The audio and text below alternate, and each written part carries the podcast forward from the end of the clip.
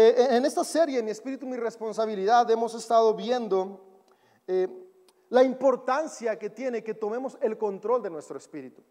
Eh, hace unos días estuve predicando sobre cómo nuestro espíritu está completamente relacionado con nuestro carácter, y también nuestro pastor nos ha estado hablando cómo nuestro espíritu se nutre a través de ciertas disciplinas que hemos aprendido en la fe, como la lectura de la palabra, como el tomar tiempo para orar, para meditar, como el servicio, como estar en comunidad con otras personas de la fe. Y hoy vamos a seguir profundizando en este tema de nuestro espíritu, nuestra responsabilidad. Y un, un versículo que ha sido clave en esta serie es Proverbios 25-28 y te lo voy a leer como dice en la nueva traducción King James. Es una traducción que está en inglés pero que habla mucho del corazón de esta serie y obviamente te voy a leer una traducción en español. Y la traducción en español dice lo siguiente, quien no tiene control sobre su espíritu es como una ciudad destruida, sin murallas que la protejan. Creemos que cuando no controlamos nuestro espíritu, nuestra vida está desprotegida y es por eso que es una de las razones que no logramos avanzar para alcanzar nuestros propósitos en esta vida. Me gusta cómo dicen otras versiones de este mismo pasaje y dice, quien no controla su carácter. Y es que nuestro espíritu, como ya hemos visto en, en predicaciones anteriores, está 100% relacionado con nuestro carácter.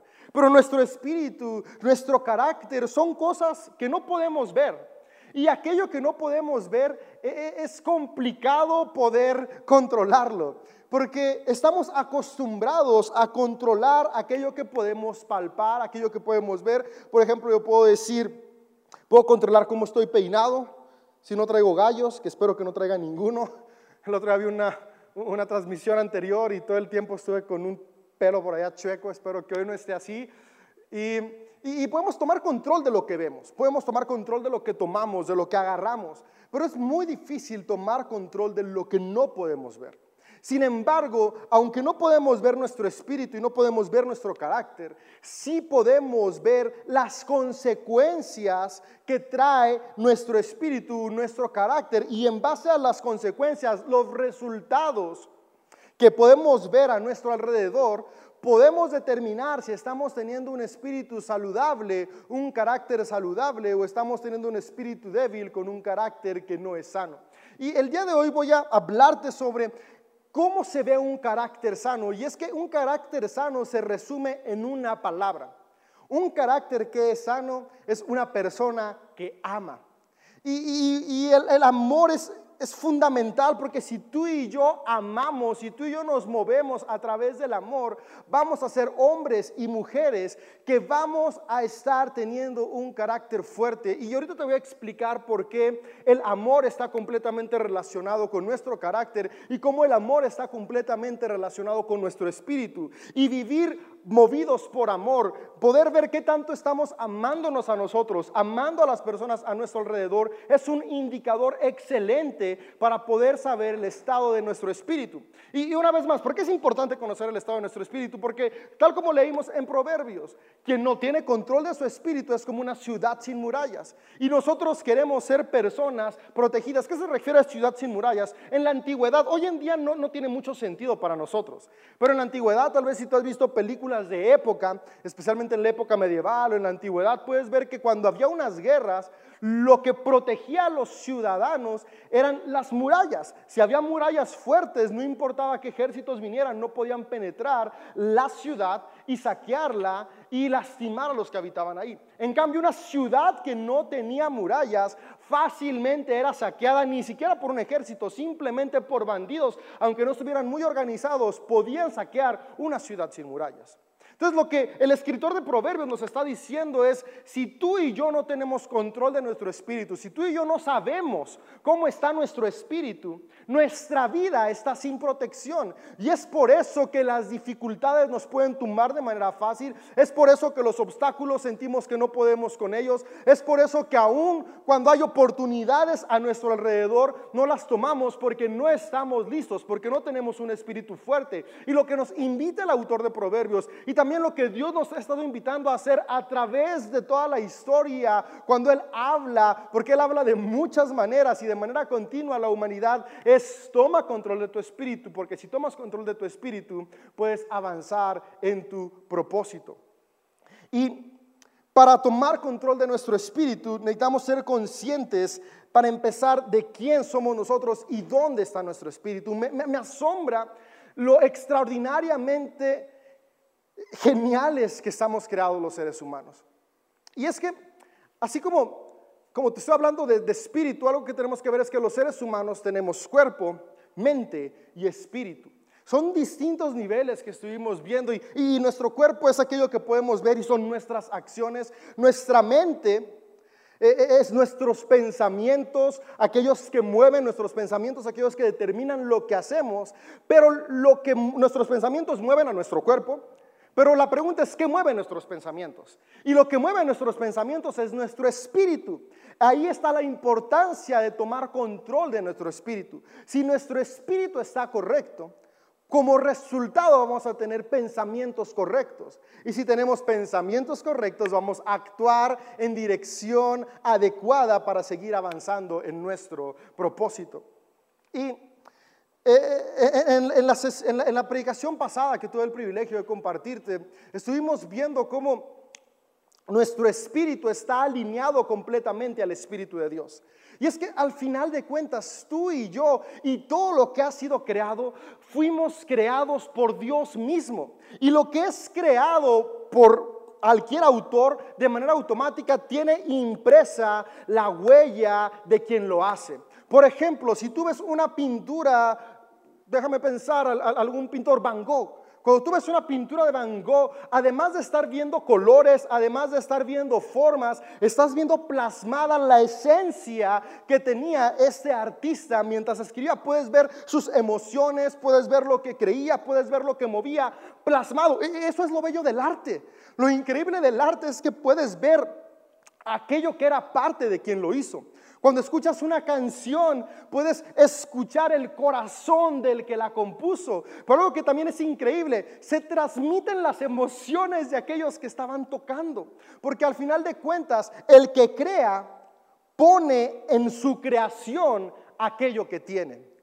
Y si Dios nos creó a nosotros, si Dios creó todo lo que hay, Él puso de su esencia en todo lo que existe tú tienes la marca de Dios sobre tu vida. Cada ser humano tiene la esencia de Dios en su vida porque fuimos creados por Él. Por lo tanto, todo, todo ser creado, o sea, tú y yo, tenemos impregnada la esencia del Creador. Y, me encanta que esto no solamente se quede en el plano de las palabras o de la filosofía, es algo comprobado 100%. ¿Sabías? Desde la ciencia podemos darnos cuenta que todo lo creado tiene las mismas bases bioquímicas. Me encanta cómo hay cuatro elementos que se encuentran presentes en todo.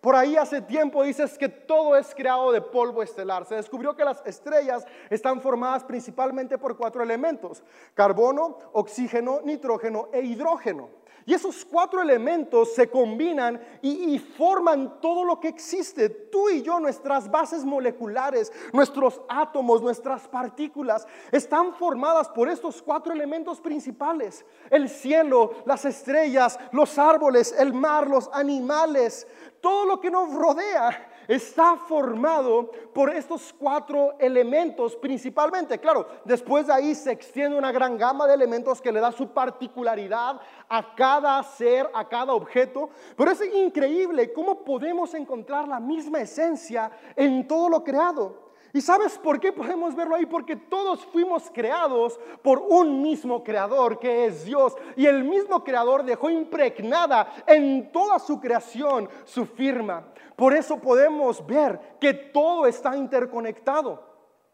Y hoy quiero, si, una frase quisiera que se pudiera quedar en tu corazón el día de hoy es que todo es espiritual. Algunas veces tendemos a pensar, o, la misma cultura nos ha llevado a creer que lo espiritual se reduce a la religión Creemos que lo espiritual es solamente nuestra religión, venir a la iglesia, leer los escritos sagrados, tomar tiempos para orar, ser voluntarios en nuestra comunidad a través de, de lo que hace nuestra iglesia local. Y sí, eso es parte de nuestra espiritualidad, pero no es toda nuestra espiritualidad, porque nosotros somos espíritu, tú eres espíritu. Por lo tanto, todo lo que haces es espiritual, pero no solamente eso.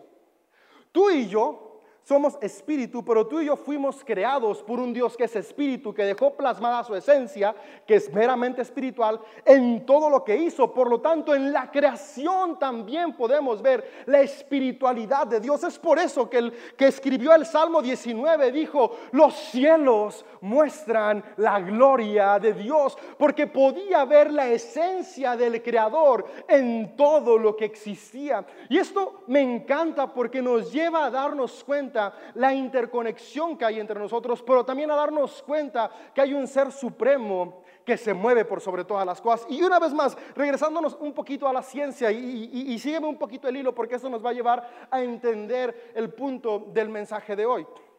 Podemos ver que lo que mueve todas las cosas es la energía.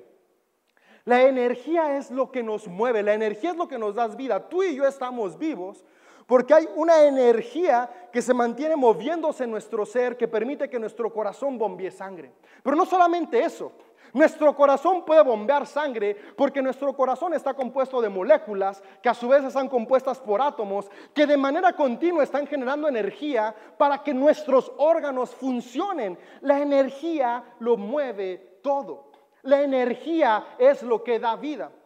Y si vimos en predicaciones pasadas, te invito a que las escuches en Spotify o en YouTube, vimos que espíritu lo encontramos en, en, la Biblia, en el Nuevo Testamento, como la palabra neuma. Y neuma significa la energía que mueve a. Entonces podemos concluir que el Espíritu es la energía que da vida, es decir, Dios. Dios es la energía que le da vida a todo y a todas las cosas. Por lo tanto, Dios está en nosotros y Dios está en todo lo que existe. Ahora, ¿qué es lo importante de esto? Que podemos darnos cuenta de lo importante que es nuestro espíritu, de lo importante que somos como como creación, porque tenemos no solamente plasmada en nosotros la imagen de Dios. Fíjate, lo increíble es que todo lo que existe tiene la firma de Dios. Te la compartí hace un momento, ¿no? Todo está hecho a base de los mismos eh, elementos bioquímicos. Pero el ser humano tiene una diferencia de todo lo creado. Me gusta cómo los que escribieron el Génesis explicaron esta, eh, eh, esta diferencia que tiene el ser humano de una manera tan asombrosa y tan épica. Los que escribieron el Génesis nos dicen que cuando Dios creó al hombre, sopló sobre él su aliento de vida. Es decir, el ser humano no solamente tiene la imagen del Creador por ser creación de Dios, el ser humano, además de tener la imagen del Creador por haber sido creados por Él, también tenemos el espíritu mismo del Creador. Y eso es lo que nos diferencia de todos los demás, de todo lo demás creado, de los cielos, de las estrellas, de los animales, de las plantas. La diferencia entre toda la creación y tú y yo no está en nuestros compuestos bioquímicos, está en la energía que está dentro de nosotros, que es Dios mismo en nuestras vidas. Y esa energía es nuestro espíritu. Me encanta cómo los antiguos así le llamaban neuma. Tú y yo hoy usamos la palabra espíritu y, de repente nos cuesta trabajo encaminarla hacia dónde van hoy y, nos vamos luego, luego a cosas demasiado místicas. Pero, pero eh, en, en, la antigüedad la palabra para espíritu era neuma y era muy claro entender neuma es la energía que mueve a la energía que nos da vida, Dios mismo dentro de nosotros. Ahora, ¿cómo se ve Dios en nosotros? Dios en nosotros se ve reflejado a través de nuestro carácter. Ahora, tú y yo podríamos preguntarnos, entonces, si Dios está en mí, ¿por qué yo tengo que hacerme responsable de mi espíritu? Porque Dios que hace todas las cosas no simplemente me hace una persona buena, una persona sana que no necesite cambiar nada. Ok, aquí va la parte interesante y hermosa. Cuando Dios creó al ser humano, a diferencia de toda la creación, es que nos dio un regalo. Y ese regalo se llama libre albedrío. Sabes, las leyes de la física nos permiten ver que el universo en general va funcionando de manera progresiva, siempre avanzando hacia lo mejor. El universo vive bajo las leyes de Dios, fue creado por Dios, Dios dijo, sea la luz, sean las estrellas, sea todo, Dios creó todo. Y todo obedece a la voz de su creador. Pero cuando Dios creó al ser humano, cuando Dios te creó a ti, cuando Dios me creó a mí, Él nos dio un regalo y Él dijo, yo no quiero crear individuos que que estén controlados por mí. Pues para eso ya tenía toda la creación. Dijo, yo quiero seres humanos libres. Y nos regaló el libre albedrío. Y ese libre albedrío lo que hace es que limita la manera en la que Dios actúa a través de nosotros a nuestra voluntad. Y esto puede sonar fuerte, pero esto es, e, e, e, es algo que tenemos que entender para poder saber por qué el que escribió Proverbios dijo que tenemos que controlar nuestro espíritu. Porque aunque nuestro espíritu está hecho a la imagen de Dios, tú y yo decidimos cómo actúa ese espíritu. Me encanta cómo dice uno de mis escritores y teólogos favoritos, Richard Rowe, que es el espíritu. Dice, el espíritu es aquella energía que deposita algo en otras personas o quita algo de otras personas. ¿No te ha pasado que estás cerca de, ciertas personas y, de repente cuando se van te sientes vacío o triste? A mí me ha pasado algunas veces. Espero que yo no haya sido esa persona que te deja vacío y triste algunas otras veces. Pero, pero me ha pasado que estoy cerca de personas y tú y yo decimos, ah, tenía una vibra como que muy negativa y se sentía muy raro. Es porque su espíritu no estaba alineado a la voluntad para la cual fue creada. Entonces su espíritu en lugar de dar, quita. Pero tú y yo podemos alinear nuestro espíritu y en lugar de quitar, dar. Porque fíjate, las leyes del universo nos permiten ver que todo lo creado va avanzando en progresión positiva hacia un destino infinito. Sin embargo, tú y yo, a diferencia de todo lo creado, decidimos si avanzamos o no avanzamos. Y eso es porque Dios nos regaló el libre albedrío. Y qué bonito que tú y yo podamos decidir qué queremos ser, cómo queremos ser y qué queremos hacer. Pero para que eso que tú y yo decidamos sea productivo, necesitamos tomar las riendas de nuestro espíritu. Ahora, nuestro espíritu, para, irlo aterrizando, creo que ver es demasiado amplio. Nuestro espíritu es nuestro carácter, pero nuestro espíritu y nuestro carácter se puede reducir a una palabra que es el amor. Me encanta como dice Gálatas, lo leímos la vez pasada y quiero leértelo. Y Gálatas 5:22 dice, en cambio, la clase de fruto del Espíritu Santo produce en nuestra vida es amor. Y, aquí quiero decirte algo importante. Por mucho tiempo, incluso cuando yo leía este pasaje, yo decía, ¿por qué habla de un fruto? Y, y, al final me dice como muchas cosas, ¿no? Me dice amor, alegría, paz, paciencia, gentileza, bondad, fidelidad, humildad, control propio. Nueve. ¿Por qué dice uno y después dice nueve? La cosa es que tú y yo hemos estado leyendo mal. Y, está bien, no pasa nada. Tenemos traducciones que han pasado por los siglos y eso está bien porque gracias a todos los hombres y mujeres que han traducido tú y yo hoy podemos tener acceso a los libros que conforman la Biblia y a toda la sabiduría que ahí está, pero de repente la parte humana se va por ahí. Y una de esas partes humanas que se fue cuando tradujeron este texto es que pusieron el amor como uno de los frutos. Cuando en realidad, en lugar de que diga los frutos del Espíritu son y vengan los dos puntos y después amor, como está en su original es, en cambio, el fruto del Espíritu Santo que produce nuestra vida es amor. Dos puntos. El fruto que el Espíritu produce en nosotros es el amor. Cuando tú y yo tomamos control de nuestro Espíritu y lo alineamos a Dios, lo que se produce en nuestra vida es amor. Ahora, el autor quería explicarnos cómo es este amor. Y este amor ahora sí se describe de ocho maneras distintas. El fruto del Espíritu es uno solo y es el amor, porque nuestro Espíritu es la imagen de Dios. Y otro autor de uno de los, de los libros que está en nuestra Biblia, de Juan, el que escribió el libro de Juan, pudo tener la revelación de que Dios es amor. Me encanta que no dice Dios tiene amor, dice Dios es amor. Por lo tanto, si Dios es amor y Dios es la energía que lo crea y lo mueve todo, y Dios es espíritu, porque vemos que espíritu es lo que da vida a todo, lo que mueve todo. Y Dios puso su espíritu en nosotros. Entonces lo que puso en nosotros es amor. Y podríamos decir que una vida espiritual se puede ver como una vida que ama. Sabes, una persona espiritual no es aquella que asiste de manera regular a las reuniones de iglesia, no es aquella que se sabe 100 versículos de memoria, no es aquella que únicamente habla de cosas eh, religiosas. Y, hablar de cosas religiosas es bueno, no lo estoy menospreciando, no, yo hablo un montón de cosas religiosas. Quienes me conocen saben que casi nada más estoy hablando de eso. Eh, eh, pero ser espiritual no es eso.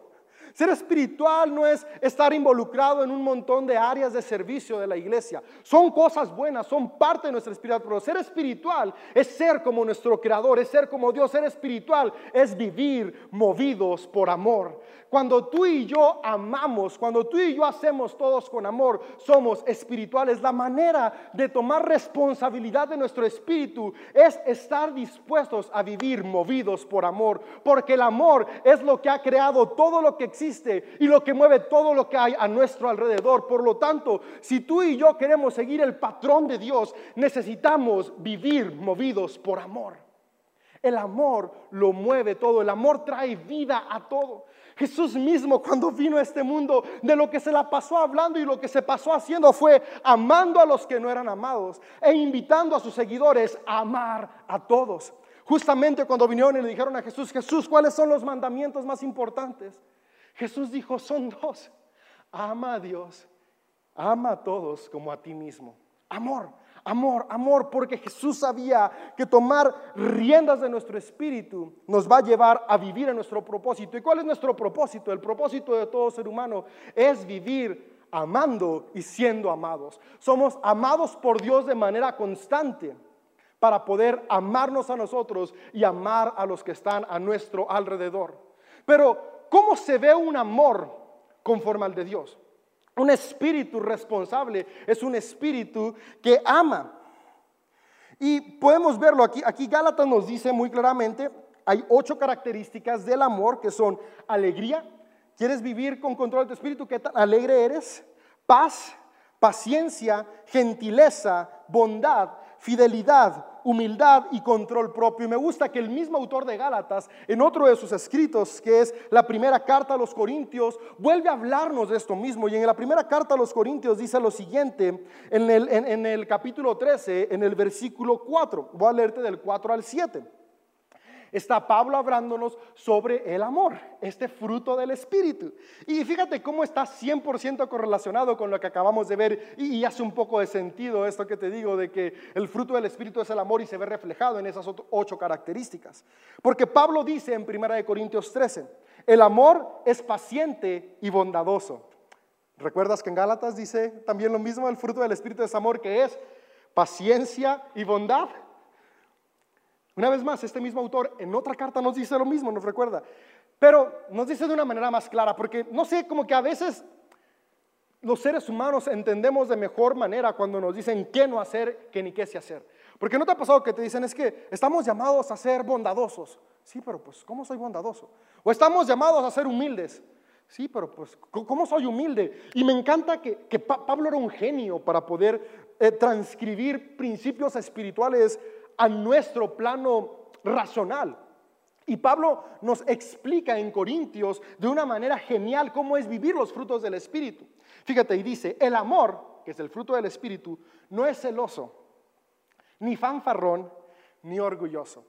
Y quiero irte explicando por qué dice esto. Porque si tú y yo vivimos por amor, no hay lugar para los celos. Porque los celos son producidos en nuestra vida cuando no hay una claridad de quién somos. Y la humildad nos da claridad de quién somos. Por lo tanto, si tú y yo amamos, no hay lugar para los celos. ¿Sabes que los celos son el producto del deseo de yo poseer a otra persona? Yo siento celos porque yo me siento propietario de otro ser humano o de otro espacio o, de un trabajo o de un lugar en las oficinas. ¿Por qué se sentó en mi lugar si ese es mío? ¿Por qué está abrazando a esa persona si es mía? Y eso es nuestra mente ego y nuestra mente ego es el principal enemigo de nuestro espíritu. Lo que derrumba nuestro espíritu es nuestro ego, porque es lo que se opone al propósito de Dios. Entonces, si amamos, Entendemos que las personas, las cosas no son nuestra propiedad. Todo es propiedad de Dios y todos podemos coexistir en armonía. Por lo tanto, alguien que vive con amor no vive movido por celos, ni es fanfarrón. Fanfarrón es que anda presumiendo todo. Alguien que ama no presume porque sabes que no necesitas ponerte por encima de nadie más. Porque el amor nos lleva a valorar a cada persona por lo que es y no por lo que tiene o por lo que sabe hacer. Entonces, el amor no es fanfarrón. ¿Cómo puedo saber si estoy teniendo control de mi espíritu? ¿Qué tan celoso estoy siendo? ¿Qué tan fanfarrón estoy siendo? ¿Soy celoso? ¿Soy fanfarrón? ¿Qué otra cosa dice? ¿Soy orgulloso? Ok, foco rojo. No estoy teniendo control de mi espíritu. ¿Y qué nos dijo el autor de Proverbios? No hay control de tu espíritu, aguas, porque puede ser una ciudad sin murallas. No hay orgullo. Orgullo es completamente opuesto a la humildad. Si yo vivo por amor, no puedo tener orgullo, porque soy una persona humilde. Y continúa diciendo, ni es ofensivo. ¡Wow! No exige que las cosas se hagan a su manera, ni se irrita, ni lleva un registro de las ofensas recibidas. Qué increíble, ¿no? No llevar un registro de las ofensas recibidas, no irritarte por todo. ¿Te imaginas tu familia? Simplemente piensa, los que están en tu casa, a partir de hoy vivieran sin celos, sin ser fanfarrones, sin ser orgullosos, sin ofenderse entre ustedes, sin exigir que las cosas se hagan a la manera de cada individuo, sin irritarse ni llevar un registro de las ofensas, sin alegrarse por las injusticias que les pasen a otros, sin darse por vencidos, sin perder jamás la fe entre ustedes, siempre teniendo esperanza y manteniéndose firmes ante toda circunstancia. Qué increíble familia sería. Y esto es posible si tú y yo hoy tomamos control de nuestro espíritu, tomamos control de nuestro espíritu para poder ser más como Jesús. Mi espíritu es mi responsabilidad. La libertad que Dios me dio me responsabiliza de decidir si actúo de acuerdo a lo que Dios puso en mí o no. Porque Dios ya depositó en ti su amor. Su espíritu ya está en ti. Pero tú y yo hoy tenemos que decidir no vivir por nuestro ego y vivir por el amor. Y hay cuatro principios que quisiera decirte. Y el primero es, eh, eh, es que para tú y yo poder tener un espíritu fuerte, para tú y yo poder vivir en amor, tenemos que estar dispuestos a vivir en constante desarrollo. Constante desarrollo nos va a permitir poder tener un espíritu fuerte. Y una vez más, todo lo que te hablé del universo es que el universo vive bajo los principios de Dios y el universo está en constante desarrollo. Y por eso va creciendo y se va expandiendo y hay cosas tan increíbles. Tú y yo estamos llamados a vivir en constante desarrollo. La diferencia es que el universo actúa solito y tú y yo tenemos que decidir actuar. Dios nos dio ese regalo de decidir actuar. Tenemos que vivir en constante desarrollo. ¿Constante desarrollo de qué? Del amor. ¿Y cómo vamos a desarrollar el amor? Desarrollando paciencia, desarrollando fe, desarrollando alegría, desarrollando gentileza, desarrollando fidelidad, desarrollando humildad y desarrollando control propio. Estas ocho características necesitan estar en constante trabajo, en constante desarrollo en nuestra vida, porque eso nos va a llevar a ser personas que aman. Y si somos personas que aman, estamos moviéndonos en el Espíritu de Dios. Y si nos movemos en el Espíritu de Dios, estamos teniendo control de nuestro espíritu. ¿Y quién no quiere estar? cerca de personas con estas características. Yo deseo tener esas características en mi vida. Entonces, número uno, constante desarrollo, es un desarrollo. Número dos, profundidad. Y esto te lo dije hace un tiempo. Somos capas distintas. La cosa es que a veces queremos cambiar en el nivel uno, que es el nivel de las acciones. Pero no, intentamos cambiar desde lo más profundo de nuestro ser para arriba. Si yo deseo tener una vida positiva, una vida que traiga armonía a mi alrededor, una vida plena, no tengo que enfocarme nada más en mis acciones, tengo que enfocarme en aquello que mueve a mis acciones. Y lo más profundo es mi espíritu. Mi espíritu, mi responsabilidad. Voy a cuidar cómo está mi espíritu. Y hay dos formas en las que puede estar mi espíritu. O puede estar amando o puede estar siendo egoísta. Cada día yo necesito evaluar cómo estoy actuando, de manera egoísta o amando. Si estoy actuando de manera egoísta, por lo tanto voy a tener pensamientos egoístas y voy a actuar de manera egoísta. Y el egoísmo siempre termina destruyendo no solamente a los que están a nuestro alrededor, también nuestro ser. Y si estoy actuando por amor, entonces mi espíritu está lleno de amor, mis pensamientos van a ser pensamientos de amor y mis acciones van a estar movidas por el amor. Y el amor siempre construye, el amor siempre da vida. Para prueba, voltea a tu alrededor, ve las estrellas tan brillantes, ve el cielo, la gran variedad de animales. Todo eso es producto del amor de Dios. Vete a ti en el espejo. Tú eres producto del amor de Dios. Imagínate lo que tú puedes hacer si amas. Ese mismo poder creativo está en ti y en mí, siempre y cuando tomemos las riendas de nuestro espíritu y decidamos que lo que nos mueve es el amor y no el egoísmo. Tercer punto, juntos. Para poder amar nos necesitamos unos a otros. Y esta parte me encanta y me fascina, porque la creación es lo que es, porque se mantiene junta y unida. Nuestro universo funciona como funciona porque está hecho a base de sistemas.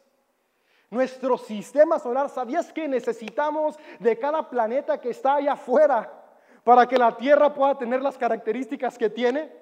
Si uno de los planetas que conforman el sistema solar desapareciera, la vida en la Tierra no sería posible, porque cada uno de ellos contribuye a que tengamos la fuerza gravitacional que tenemos, para que nuestra atmósfera esté de la manera que está. Sistemas son necesarios para que la vida fluya. Tu cuerpo, tu cuerpo es un reflejo de eso. Necesitas tu sistema circulatorio, tu sistema óseo, tu sistema endocrino, tu sistema digestivo, tu sistema... Todos los sistemas que nos conforman se necesitan mutuamente para que tú puedas existir y tener vida. Nuestro mismo cuerpo la unidad trae vida. Sabes, si tú y yo nos vamos para atrás y analizamos nuestro cuerpo, está formado, cada ser humano está formado por sistemas. Sistemas están formados por órganos. Órganos están formados por células. Células por moléculas. Moléculas por átomos y átomos por partículas. Y todos estos tienen una característica, que están unidos y trabajando en conjunto. Todas estas partículas unidas trabajando en conjunto crean el maravilloso ser que tú eres. Un dato nada más que me vuela la cabeza, lo leí hace poco y ahorita se me vino a la mente. ¿Sabes cuántas partículas tenemos cada ser humano? Siete billones de billones. Ah, es un número que ni me imagino. Un montonal, para que nos demos una idea. Un vaso, la cantidad de partículas que hay en un vaso, es más grande que el número de vasos que hay en todo el mundo. Me explotó la cabeza cuando leí eso y me di cuenta de eso. Somos nosotros el conjunto de un número impensable de partículas que trabajan unidas, porque la unidad trae vida. La unidad refleja la esencia de Dios. Dios es unidad, Dios es uno y al Dios ser uno podemos ver la grandiosa y maravillosa creación y vida que da. Si tú y yo queremos vivir movidos por amor, es esencial que aprendamos a caminar juntos. La única manera de amar es estando cerca de otros. Amar a otros permite que tu espíritu crezca. Estar cerca de otros permite que tu espíritu crezca. Una partícula sola no puede hacer nada, pero cuando se une a otros 7 billones de billones de partículas, hace un ser increíble como el que tú eres. ¿Te imaginas lo que puede hacer tu familia si camina unida? ¿Te imaginas lo que puede hacer tu colonia si camina unida? Lo que podemos hacer como iglesia local si caminamos unidos. Unidos en que en amor, que es la esencia de nuestro espíritu, podemos transformar nuestra ciudad. ¿Te imaginas una ciudad unida? Puede transformar su estado. Un estado unido transforma una nación y una nación transforma el mundo. A eso vino Jesús, a traer el reino de los cielos a la tierra. ¿Qué es el reino de los cielos? Un lugar en el que hombres y mujeres son responsables de su espíritu ¿Y qué es ser responsable de mi espíritu? Vivo amando, porque todo es espiritual. Y con esto quiero cerrar, todo es espiritual. Cuando yo amo, vuelvo las cosas espirituales. Y cuando las cosas son espirituales, traen vida, porque el Espíritu de Dios permite que todo florece. ¿Sabes? Una comida con tu familia se puede volver un momento espiritual. Si durante esa comida lo que los mueve a todos es el amor. Mientras horneas un pastel, hornear un pastel se puede volver un momento espiritual si tú horneas ese pastel con amor.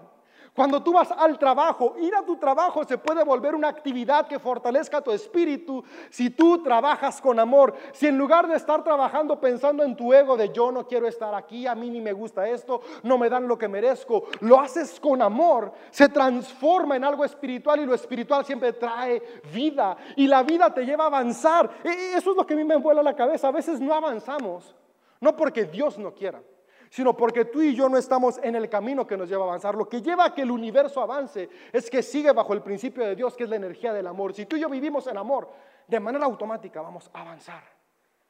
Pero lo difícil es estar dispuestos a tomar las riendas de nuestro espíritu, porque esto significa negar nuestro ego para vivir por amor.